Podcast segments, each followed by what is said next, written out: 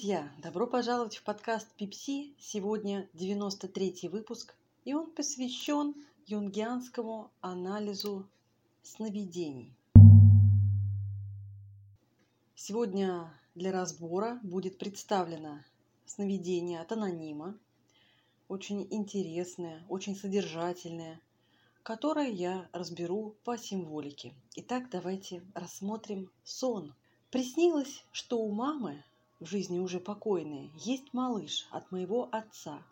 Но они при этом вместе пили. Я ребенок алкоголиков. В квартире, в которой я выросла, был приглушенный свет. Включен телевизор. Грязная обстановка. У малыша не было своего места. Мама пила и в это же время кормила малыша грудью. У меня было чувство ужаса. Ужас от ее неадекватности и отстраненности – ужас от условий для малыша. Помню ощущение, что отец совсем не заинтересован в том, что у них ребенок. Он как бы живет в своем мире, увлеченно смотрел телевизор. Помню раздраженную маму, когда я ей говорила, что так с малышом нельзя. И я понимала, что по-другому уже не будет. Во сне я была взрослая, мой настоящий возраст. Но я в этом просто жила, как будто ничего не могла сделать. Потом увидела справку о том, что малыш болен, и ему нужно быть в больнице, опасно находиться дома. Мама об этом знала, но ничего не предприняла. Это придало еще больше страха. В тот же момент за ним пришли из органов опеки – а мамы с малышом уже не было дома, и в квартире собрался народ, человек шесть. Одна из женщин сказала, что она видела, как малыш злится от того, что с ним не так поступают. Он выпускает это, чтобы травма не осела в его теле. Похоже на упражнение для борьбы с гневом. И я стала сильно плакать, что это же мой брат, но это не точно. Его заберут, как он будет там. Я этого не увижу. А мне очень хотелось наблюдать, как он будет расти и развиваться, какой у него будет характер и так далее. Отец стоял молча. А у меня где-то крутились мысли, что может кто-то его возьмет, или может я сама, но я не хотела брать на себя эту ношу. И в то же время дикая боль от осознания, что будет с его жизнью. Я не хотела брать ответственность на себя. У меня должна быть другая жизнь. Не я его родитель. У меня был просто ужас, что это мои родители, и что они должны, но не берут на себя ответственность, а боль за все испытываю я. Вот такое сновидение было представлено для анализа. Итак, давайте рассмотрим подробно, что у нас во сне есть. Сразу, опять же, отмечу, да, что психологический анализ сна подразумевает всегда обязательное отстранение, абстрагирование от буквальных трактовок образов сна. Поэтому все увиденные образы и персонажи в сюжете сновидения – лишь символы и шифровки бессознательного. Способ бессознательного поговорить с сознательной частью нашего «я», чтобы помочь разобраться в себе.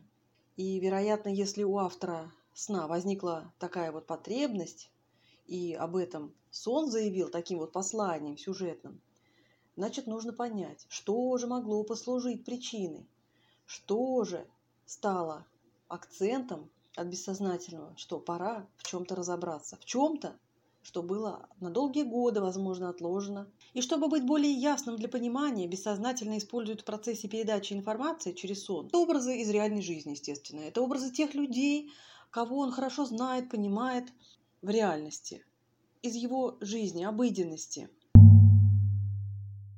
Определяющее значение в сюжете имеет присутствие двух э, противоположностей.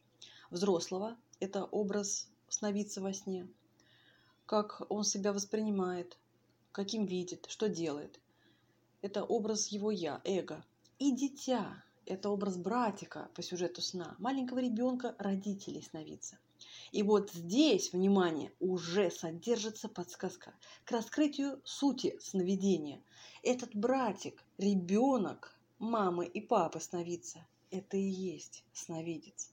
А точнее, та часть его «я», которая в нем с неблагоприятного периода детства не смогла развиться полноценно. Я имею в виду интерпсихический контекст, именно в плане психического аппарата, эмоций, переживаний. Что-то было заблокировано. Не получилось свободно выразить то, что а, было актуально из переживаний на момент некой травмы. И оно так и осталось символически больным, раненым дитя, страдающим малышом от заброшенности, от невнимания, от запущенности родительской, педагогической, от халатности со стороны значимых ему взрослых. В образ малыша, условного братика, вложены все пережитые сновидцем, вероятно, в детстве, негативные чувства. Страх, ужас, потерянность, чувство неблагополучия, отторжение, отсутствие ответственности за его жизнь, за его благополучие, за детское счастье, чувство ненужности взрослым, тем, кто так нужен ему тем, в ком он так нуждается. Это все страшная детская боль э, ребенка, который прожил свое детство с родителями, страдающими алкоголизмом. Поэтому бессознательное и создало вот такой образ, используя все необходимое для того, чтобы подчеркнуть нездоровье обстановки, в которой я застряла и осталась вот таким вот раненым малышом, чтобы вот подчеркнуть акцент, сделать на том, что его так сильно ранило из переживаний прошлого. Я думаю, образы и чувства из сна, которые описывает сновидец, это и есть те отголоски травмы из детско-родительских отношений, которые не смогли реализоваться в опыт. Они не были отреагированы, они не были выражены, они не были приняты. Учитывая, что Родители действительно, как вот говорит сновидец нам в описании сюжета, страдали алкогольной зависимостью. В подобного рода семьях, где есть дисфункциональная составляющая, в дисфункциональных семьях, где нарушен здоровый контакт с родителями у ребенка, например, вот из-за злоупотребления алкоголем, из-за злоупотребления психоактивными веществами, из-за проблем с агрессией членов семьи. Дисфункции бывают разные. Ребенок вынужден быстро взрослеть. У него нет выбора.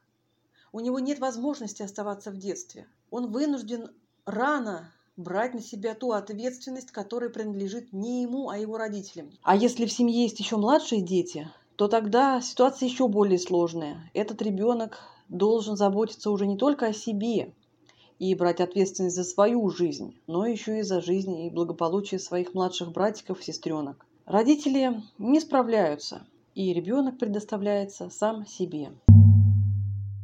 В силу этого, наряду с одной частью «я» у ребенка, которая стала развиваться быстрее из-за того, что нужно многое предпринимать, чтобы просто иногда покормить себя вовремя, привести себя в порядок, собраться в школу. Есть и та, которая осталась замороженной как бы, зафиксированной. Та, которая отвечает, возможно, например, за эмоционально-волевую сферу ребенка, за детские чувства, в том числе и за проживание беспечности, простой детской жизни. Когда у дитя вот много тревог и мало счастья, это ранит его душу и остается жить с ним далее. Переходит, как правило, во взрослую жизнь, если ребенком так и не смог никто заняться и помочь ему восстановиться – от травмы, от такого отторжения родительского, от родительского отчуждения. Переживания ярко выражены в словах в сюжете сна. «Я не хотела брать ответственность на себя. У меня должна быть другая жизнь. Не я его родитель». Вот эти чувства показывают как раз травму в области родительской безалаберности. Все верно.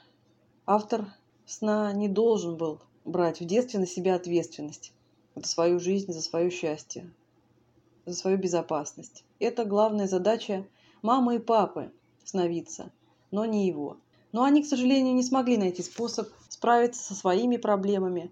Они сами нуждались в помощи и лечении от зависимости. Это, конечно, не оправдывает их, а просто объясняет их возможное травмирующее поведение с ребенком, собственной девочкой, дочкой который является автором этого сна. И то, что родители не справились со своей родительской первичной задачей, уже не исправить, и остается только принять. Принятие – это не одобрение, а лишь признание существования проблемы. Как бы, да, родители не справились. Они не дали мне на 100% того, что должен получить ребенок от родителей. Ведь они просто люди, они боги, а люди порой совершают большие, сложные, страшные ошибки. После такого принятия может стать легче, может наступить облегчение, внутреннее больное дитя сможет начать путь к исцелению. Сон, который сегодня предоставлен для анализа, как маркер того, что старая травма сновидца, девушки, которая в детстве пережила травму родительского неглекта, бездействия, отчуждения, она ожила, травма ожила. Это ретравматизация.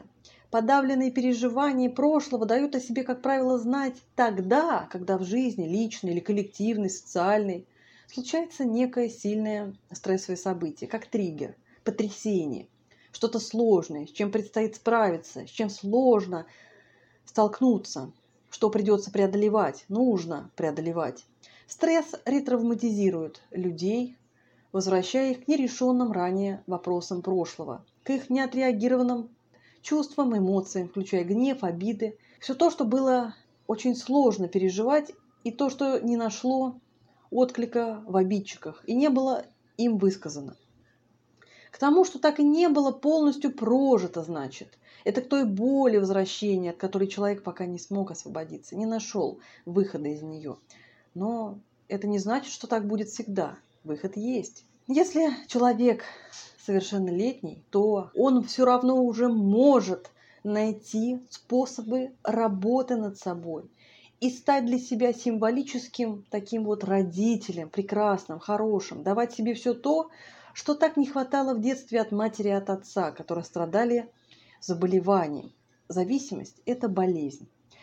Давать себе все то, что необходимо, и то, что не было получено в семье, от души давать, от избытка желания давать, и радость, и заботу, и любовь, и принятие. Можно, нужно – взрастить в себе внутреннего, самого-самого прекрасного и лучшего родителя на свете. Сон показал глубинную потребность, которую сновидец уже может реализовать своими силами во благо себе.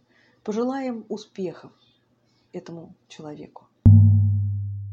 На сегодня, друзья, это все. Подписывайтесь на мой подкаст, присоединяйтесь к сообществам Пипси в соцсетях. Все ссылочки я оставлю в описании к данному выпуску. Хорошего дня! Слушайте Пепси, чтобы слышать себя. Спасибо!